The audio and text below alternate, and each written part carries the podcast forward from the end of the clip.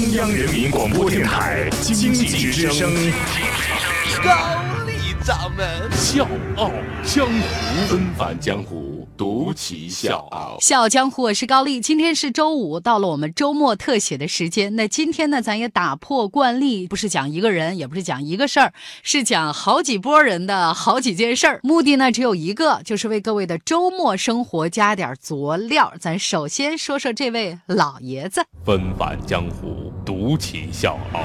高丽掌门笑傲江湖，敬请收听。咱首先讲的这位老爷子，我用一个词儿形容他，那就是天赋异禀。我为什么这么说呢？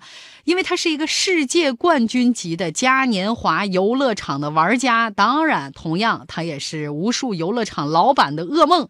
一听说他的名字呢，老板们都都一哆嗦，怎怎么又来了呢？这老头儿，他的名字叫彼得，今年已经六十八岁了。在他这辈子里最擅长的一件事就是游乐场里面赢娃娃。没错，就是咱经常在游乐场里面，或者拿机器那个抓娃娃，或者是拿一个什么套圈，嗖的一下扔出去套几个娃娃就拿走，咱通常都套不着，也夹不着，是吧？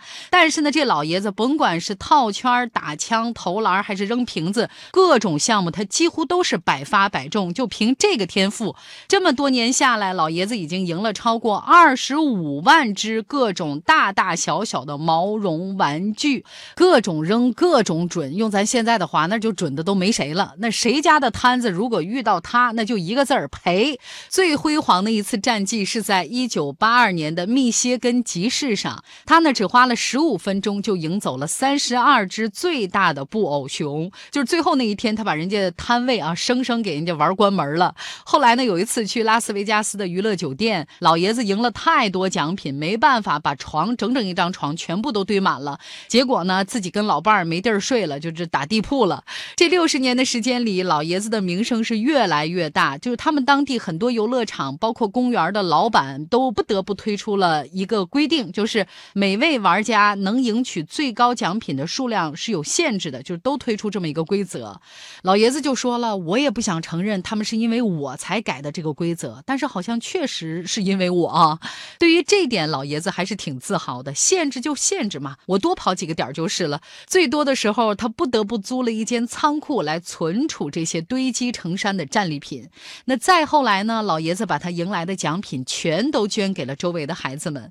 从一九七二年开始，他几乎每年都要捐出五千多个毛绒玩具。到现在呢，他已经给超过五十个儿童慈善组织捐了超过二十五万个不同的毛绒玩具。老爷子说了，看到孩子们高兴的笑脸，我也会很开心呐、有的时候，我甚至会感动的想流眼泪。最后，高掌门想说，老爷子，您这技能还真的是挺酷的。我是水皮，向你推荐有性格的节目《笑傲江湖》，请在微信公众号搜索“经济之声笑傲江湖”，记得点赞哦。接下来呢，咱把目光聚焦到日本东京。现在呢，在日本东京的职场女性找到了一种新的解压方法，这个方法真的是不一般，因为他们花钱就可以买帅小伙为他们擦干眼泪。那这项服务一次要花七千九百日元，约合人民币是四百五十七块钱，那就能有一名专业的擦泪师了。对，就是这样，擦擦泪轻松赚四百五十七块钱。整个解压过程包括观看一部催泪的电影，听一些感人的短故事和音乐，当然最后就是由擦泪师来为你擦干泪水。这项服务受到了很多好评，比如一位日本女性职员就说，并不是什么悲伤的事情都发生在我身上。但是看到那些感动的场景和台词，我深受感动。这就是我今天为什么会哭。现在我觉得焕然一新，我的压力被释放了。那咱话说回来啊，想要找这么一份擦泪师的工作，那是相当的不容易。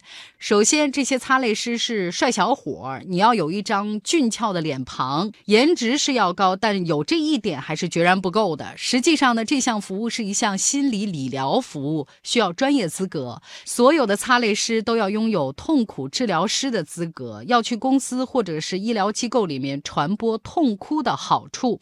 由于是一项新兴的服务，再加上对颜值和专业技能的很高的要求，有资格的擦泪男孩数量是非常稀少的。比如说，目前东京只有六位擦泪师可以提供这样的服务，而整个日本拥有这类服务资格的只有七十个人。这项服务的创始人吉田秀史就说了：“日本人是把哭看成一种负面的东西。”日本社会认为大家不应该在别人面前来哭泣，但是科学研究表明，流泪是可以帮助减轻压力的。那他的公司呢，也在试图改变大家对哭泣的固有态度，并且把这样的哭泣效应传达给每一个人。下面这件事儿还是发生在日本东京。每一个在城市里面生活很久的人都会有一个田园梦，就想着咱自己有二亩闲田，田里面有个小花圃啊，搭一个凉亭，上面爬满了牵牛花，自己。种菜养花，日出而作，日落而息。收音机前的各位，听到这样的场景，你会不会有共鸣？但是我们也在想，这种场景似乎跟我们的都市生活一点关系扯不上。而今天我要告诉大家，在繁华的东京闹市，真的有这么一个神奇的存在。这是一家叫做 Pasona 的公司，在外表看起来呢，只是多了一些绿植的装点，好像跟其他的公司没有很大的差别。但是当你真正进入它的内部，你会有。一种进到农场的错觉。